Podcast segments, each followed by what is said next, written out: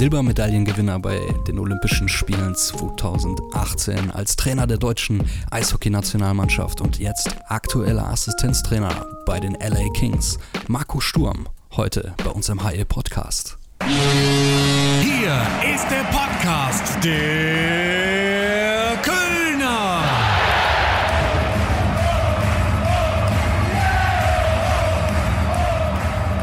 Hallo und herzlich willkommen zur sechsten Folge des Kölner Haie Podcasts. Ähm, heute haben wir einen ganz besonderen Gast bei uns, darauf freue ich mich sehr. Hallo, Marco Sturm bei uns heute im Haie Podcast. Grüß dich. Ja, hallo, hallo, grüß dich. Ja, vielen Dank erstmal für deine Zeit. Ähm, wo erwischen wir dich denn gerade? äh, ist gar nicht so einfach mit mir. Ne? Ähm, nee, ich bin momentan äh, jetzt wieder in Deutschland. Ähm, musste eigentlich nur die Situation jetzt äh, in den Staaten und auch in der NHL einfach abwarten, wie es so weitergeht. Äh, wie auch schon bekannt ist, die NHL wird weiter spielen. Also das heißt, äh, die Playoffs werden äh, weitergehen, aber leider ohne den LA Kings. Also demzufolge äh, ist es eben für uns, für mich und auch für die Familie jetzt auch die Möglichkeit, wieder nach Hause zu, zu fliegen, nach Hause äh, zu fahren und äh, einfach wieder Familie und Freunde zu besuchen, wie jedes Jahr. Das ist schön. Äh, ich hoffe, es gab keine Komplikationen zum, äh, mit dem Flug hierher. Wie war das in der Corona-Zeit? Es war definitiv äh, anders, ein anderes Fliegen. Äh, musste durch äh, verschiedene Flughäfen, also Lufthansa äh, fliegt ja nicht ähm, momentan und deswegen sind wir mit United Airlines eben über Washington, Frankfurt und dann eben dann nach, nach München weitergeflogen. Ähm, ja, ähm, auch ja, die, die Situation einfach äh, in den Flughäfen oder in dem Flieger, äh, auch das Fliegen mit Maske, wenn man dann äh, 14, 15 Stunden nur die Maske anhat, anhat dann ist das äh, doch äh, ein anderes Fliegen. Und, äh, aber ähm, insgesamt habe ich mich immer sicher gefühlt, wohl gefühlt und weil auch wahrscheinlich auch wenig los war. Das war auch ein großer Grund. Und ich bin nur froh, dass ich jetzt hier bin. Wir sind alle gesund. Wir haben auch die zwei Wochen Quarantäne hinter uns und äh, deswegen äh, passt alles. Das ist doch super, das klingt doch gut.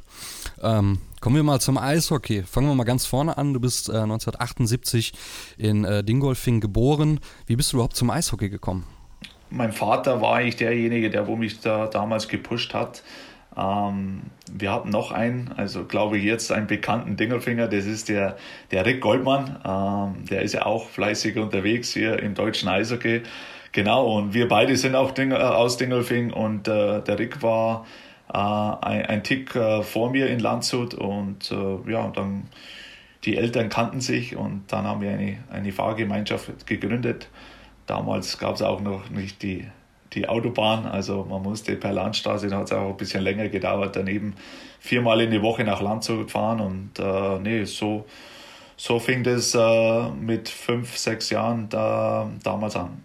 Ja, äh, nimm uns mal mit. Wie lief das ab? Äh, du bist äh, 1996 gedraftet worden. 1997 äh, folgte dann der Wechsel nach äh, San Jose. Ähm, wie ist das für so einen jungen Kerl, dann äh, über einen großen Teich zu kommen? fiel dir das leicht, dich dort zu integrieren? Nimm uns mal mit. Wie lief das ab?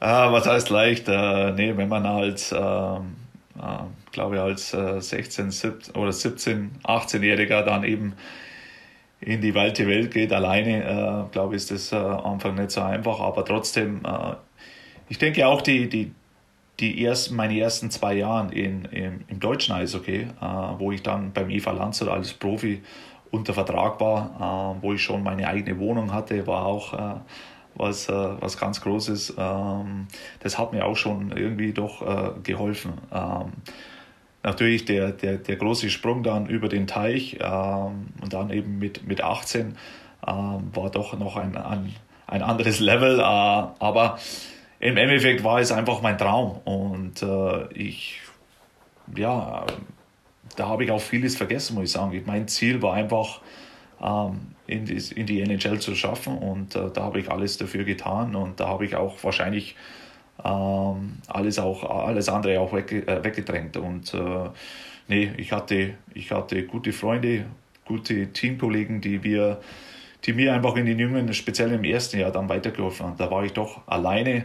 Meine Eltern sind dann damals, äh, ich glaube, erst im, im Januar gekommen für vier bis sechs Wochen. Äh, das war eigentlich das erste Mal, äh, wo jemand gekommen ist. Aber ich hatte auch nie Heimweh, weil ich einfach so viel unterwegs war, weil ich einfach in meinem Traum lebte. Ich habe es äh, damals auch dann gleich geschafft in die erste Mannschaft und von daher, äh, nee, äh, war ich eigentlich nur glücklich und äh, und äh, nee, hatte natürlich auch Riesenglück, dass ich auch ein, ein, einen guten Trainer gehabt habe, der wo auch ja, der wo mein Spiel äh, ja, gern gesehen hat und meine Arbeit und der hat mich auch äh, ja, immer wieder unterstützt und, äh, und dann ist es für einen jungen Spieler, würde ich sagen, äh, nicht einfach, aber trotzdem, das, das hilft einem. Mhm. Du bist ja dann äh, November 97 NHL Rookie of the Month geworden. Äh, würdest du sagen, das ist ein ganz besonderer Moment für dein persönliches Geschichtsbuch? Äh, jein, also äh, jetzt, wenn ich so hö äh, wenn ich das so höre, dann, dann ja, aber äh, letztendlich sind äh, doch mein erstes NHL-Spiel, also das hat schon äh, irgendwie was Besonderes. Das mit Rookie auf Dezember, äh, November, das war dann äh, eine Auszeichnung für mich, ja, und äh, nehme ich gerne an, aber, aber wenn ich jetzt zurückblicke, dann, dann fällt mir eigentlich nur das erste Spiel ein. Ähm, es hat gleich super geklappt. Äh, das erste, also das erste Spiel von den Sharks habe ich auch noch nicht spielen dürfen. Ähm, da wollte man, dass ich erst einmal eigentlich das Spiel von oben ansehe, dass ich das lerne ähm, und dann eben im zweiten Spiel äh, war es soweit, mein erstes Spiel und da kam auch dann auch gleich mein erstes Tor und meine erste Vorlage. Also einen besseren Start hätte ich mir nicht äh, vorstellen können. Ja, du hast ja ähm, durchweg NHL gespielt bis auf äh, den, den Lockdown 2004. Ähm, 2012 bist du zurück äh, nach Deutschland und zwar nach Köln. Warum hast du dich für die Haie entschieden damals? äh, warum? Ähm, nee, es gab einige Gründe. Ähm, ich hatte damals ein, ein, ein gutes Angebot aus der Schweiz und, äh, und eben dann ein Angebot äh, aus Köln. Letztendlich äh, war es so, dass ich in Deutschland bleiben wollte. Ich wollte, äh, mit Eva Landshut hat es ja leider nicht geklappt, aber ich wollte auch nochmal äh, vielleicht deutscher Meister werden. Und äh, die damalige Mannschaft in Köln war, war sehr gut. Und, und es hat natürlich auch geholfen, dass ein, eine Person, ein Trainer wie Uwe Krupp auch äh, da war, den ich aus meiner Zeit kannte.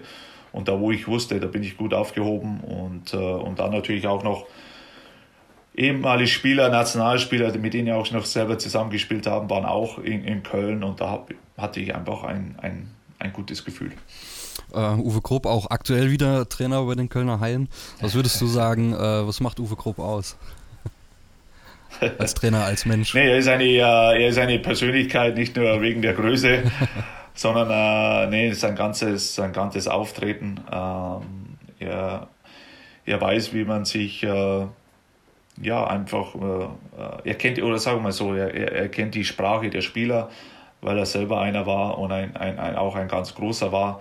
Er hat äh, in der NHL sowie auch international äh, alles gespielt und, äh, und ist auch Kölner. Also von daher passt er ja ganz gut. Auf jeden Fall. Ähm, wie würdest du die Haie einschätzen kommende Saison? Ähm, was ist möglich aus deiner Sicht? möglich ist immer alles. Äh, nee, persönlich äh, wünsche ich immer meine, meine, meine alten Vereine und speziell jetzt auch, auch, auch Köln, da wo ich wirklich sehr viel Spaß hatte. Äh, nicht nur mit der Mannschaft, sondern außerhalb. Ich habe auch die Stadt genossen und auch die Leute mal weg von Bayern. Das hat mir auch gut getan. Ähm, und deswegen, äh, nee, hoffe ich immer, dass äh, speziell die Kölner, die haben immer doch einiges durchgemacht in den letzten, in den letzten Jahren, dass sie äh, vielleicht doch einmal den, den Durchbruch schaffen und dann auch letztendlich deutscher, deutscher Meister werden. Aber ich muss auch zugeben, von der momentanen Kaderzustellung oder sonst irgendwas bin ich weit davon entfernt. Deswegen äh, weiß ich nicht ganz genau, wer aktuell äh, eben noch in der Mannschaft ist. Ich weiß äh, von den deutschen Nationalspielern, aber, aber äh, alles andere da wird es bei mir schwierig. okay. Ähm, kommen wir nochmal zu besonderen Momenten. Ähm, was war deine schönste Erinnerung oder beziehungsweise ja auch dein, dein größter Erfolg in deiner aktiven Spielerkarriere? Wie ich schon erwähnt habe, mein erstes Spiel oder auch das äh, Winter Classic in Boston mit dem entscheidenden Tor. Ähm, ähm, nee, auch äh, verschiedene Playoff-Spiele, egal ob in San Jose oder auch, äh, oder auch mit den Boston Bruins. Ähm, es, war, es waren tolle Momente dabei, tolle Spiele ähm, und, auch, äh, nee, und auch mit der Nationalmannschaft. Auch äh, die Heim-WM zum Beispiel in Köln ähm, war auch was äh, sehr Besonderes und äh, nee, das sind, sind Erinnerungen, die hat man heute eben noch teilweise an der Wand oder man liest sie oder sonst irgendwas und da blicke ich gerne zurück. Ähm, Winter Classics äh, ist ja sozusagen das Vorbild auch für die, für die DL Winter Games und äh, wir haben ja die Ehre, es wieder in Köln auszutragen, äh, nächstes Jahr gegen die Adler Mannheim. Ähm, auch einmal an dich die Frage, wie ist das so als Spieler, so ein besonderes Spiel zu spielen? So ein Event-Game.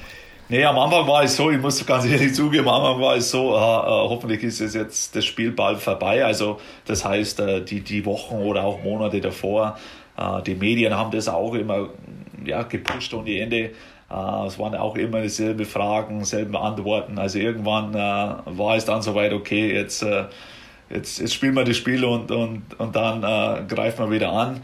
Aber dann, wenn wie es dann wirklich so weit war, äh, war es doch, da hat man erst gemerkt, was, äh, was Besonderes es da ist. Und, äh, und nicht nur für die, für die Spieler oder für die Organisation, sondern auch für die, für die, für die ganze Stadt, ja, für die Stadt Boston, die einfach sportverrückt ist.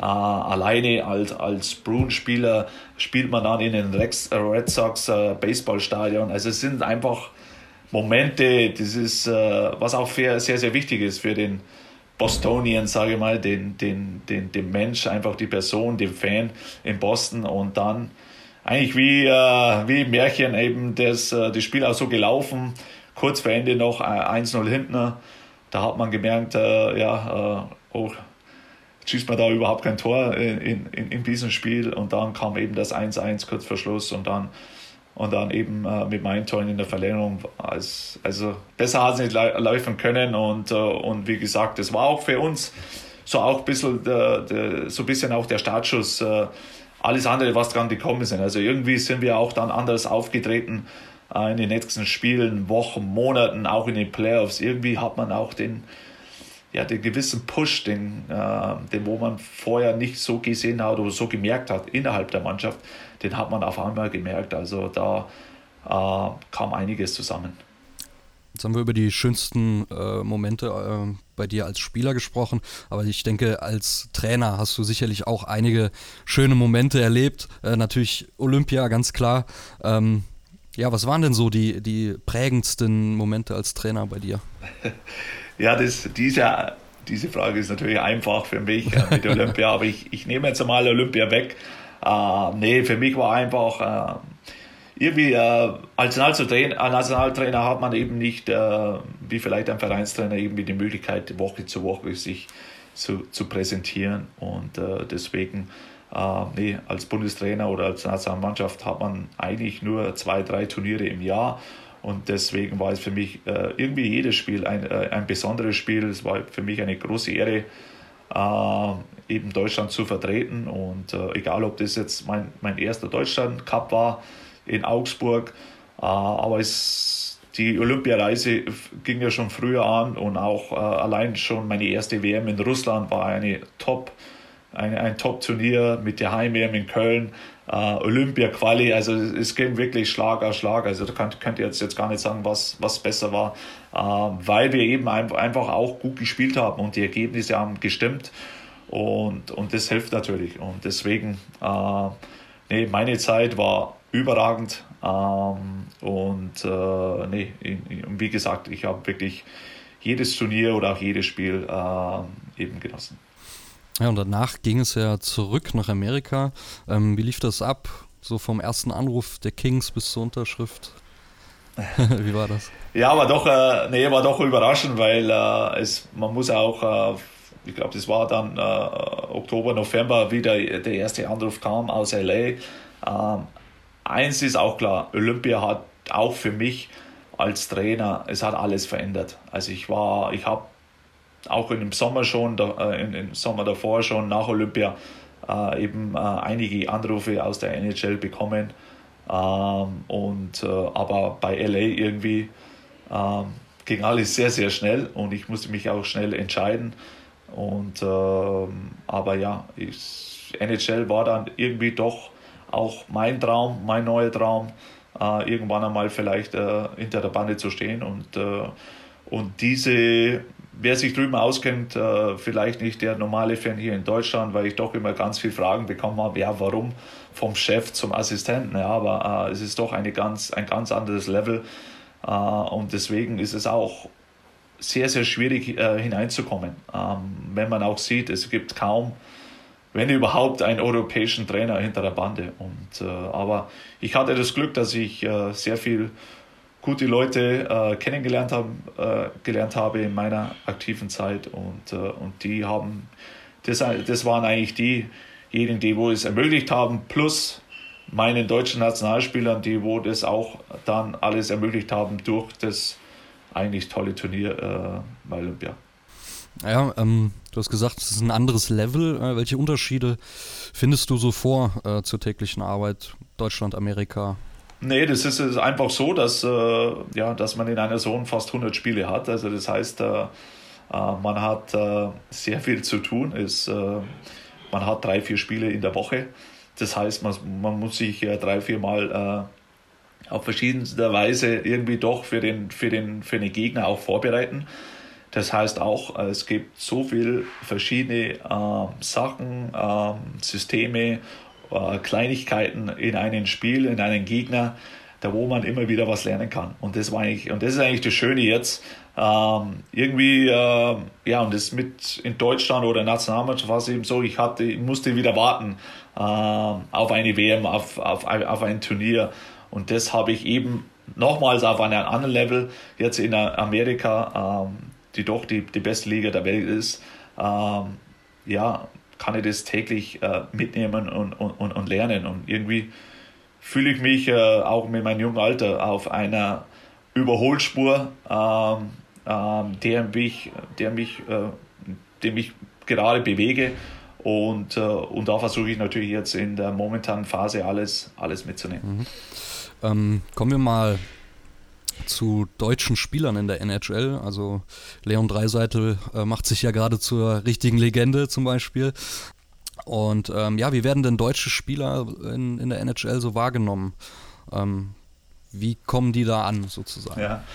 Ich habe es äh, vor kurzem erst schon in Interviews auch erwähnt. Äh, nee, das hat sich alles verändert. Also wir werden äh, äh wirklich äh, anders wahrgenommen wie, wie vielleicht für, von, vor zwei, vor zwei Jahren noch. Und äh, äh, es ist durch gute WMs äh, in der Vergangenheit, durch natürlich Olympia, wir kommen immer wieder auf Olympia, ist ganz klar, äh, aber auch die U20-WM. Wenn man die U20-WM anschaut, ich habe sie auch äh, äh, in diesem Jahr oder letztes Jahr eben verfolgt, wir haben gutes Eishockey gespielt. Und das heißt auch, dass wir natürlich einen guten Jahrgang gehabt haben mit klasse Aus, äh, Einzelspielern, aber trotzdem, äh, äh, der, der, der normale oder auch der, der, der, der wo sich auskennt in, in, in Amerika oder auf der ganzen Welt, der wo sich im Eishockey auskennt, der weiß, okay, in Deutschland, äh, da rührt sich was. Die Deutschen können auch Eishockey spielen und auf die Deutschen muss man aufpassen. Also, und das, das sind so, sind einfach, äh, das sind Sachen, die haben sich jetzt äh, in, in den letzten Jahren verändert und äh, nee, äh, ich, ich glaube schon, wenn jetzt, wenn egal was für Gegner kommt, der hat Respekt von uns. Und, äh, und das ist äh, schön zu sehen. Aus deiner Sicht, was, was muss ein äh, junger Spieler mitbringen, um in der NHL zu bestehen? Ja, der muss auf jeden Fall den Fleiß mitnehmen, die harte Arbeit, denn äh, nur, nur das Können alleine ähm, ja, reicht irgendwann nicht. Ähm, da muss harte Arbeit her. Und äh, äh, ja, da, das sind einfach so Sachen im jungen Alter, da kapiert man das vielleicht auch nicht so oder muss man das erst einmal lernen. der eine lernt es mit vielleicht 15, 16, der eine lernt es erst mit 20 und der andere lernt es vielleicht gar nicht. Ähm, Gibt es ja verschiedene Spieler, Spielertypen ähm, oder auch Charakter und von daher, äh, nee, äh, wenn er wirklich die Chance bekommt in einem jungen Alter, dann soll er auch äh, die oder muss er auch die nutzen, äh, weil wenn nicht, dann wird es auch schwer. Und äh, deswegen, äh, nee, ich weiß jetzt von einem Trainer, ähm, dass er wirklich, wenn ein Spieler, junger Spieler da ist, der wo einfach, da wo man einfach sieht, dass er, dass er alles, alles versucht, ähm, in die Mannschaft hineinzukommen, dann, dann hat er schon einen Pluspunkt. Kommen wir zum Training von euch. Wie trainiert ihr im Sommer, sodass ihr zur neuen Saison immer das Maximum geben könnt? Ja, ist einfach so. Äh, jeder hat seinen individuellen äh, Trainingsplan. Jeder weiß so ungefähr, was er, was er braucht. Äh, natürlich kommt, bekommt er auch von uns immer, immer wieder jeden Sommer auch den Plan mit für den Sommer. Ähm, eben durch die ganzen Fitnesspläne und wie auch immer, ähm, dass er wirklich topfit in die neue Saison geht. Ähm, das ist auch eine, eine Herausforderung, auch für junge Spieler. Es war bei mir genauso, wenn man als junger Spieler rübergeht, diesen Rhythmus und dieses Tempo zu gehen, Woche zu Woche. Es ist nicht einfach. Äh, man fällt immer wieder in ein Loch. Man ist es ja auch nicht gewohnt. Äh, bei uns ist man immer gewohnt, dass man Freitag, Sonntag spielt. Und da spielt man dann äh, eben drei, vier Spiele, aber jede Woche wieder in einem hohen Niveau.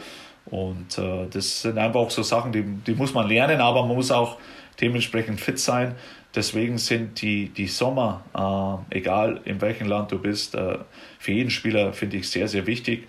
Und das habe ich äh, persönlich auch immer sehr, sehr ernst genommen. Und äh, äh, denn wenn man fit ist, dann kann man sich auch nichts äh, eben vorschreiben. Dann, dann, dann weiß man, okay, man hat alles gehabt, vielleicht reicht es nicht, aber, aber man will einfach fitter sein wie vielleicht ein, ein, ein anderer Spieler, der dieselbe Position will wie, wie du und deswegen, äh, nee, kann ich nur, kann ich nur, äh, nee, den, den Fleiß eben, der, der, der muss da sein, einfach die, die harte Arbeit. Ähm, hast du einen Schwerpunkt, auf äh, den du dich konzentrierst in deiner Trainerarbeit?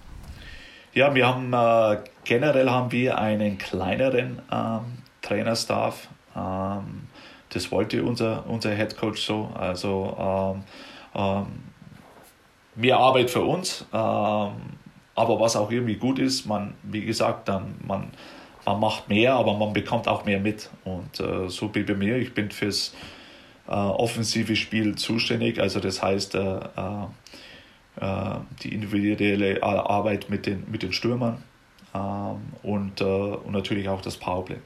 Wir müssen auch nochmal leider das Thema Corona anschneiden. Erzähl uns mal, wie seid ihr in den USA damit umgegangen? Äh, vom ja, ersten Tag äh, und dann auch mit der Gewissheit, dass erstmal die Saison unterbrochen werden ja. musste. Irgendwie ging es dann doch sehr schnell. Wir, ich weiß heute noch, wir hatten ein Spiel, ein Heimspiel.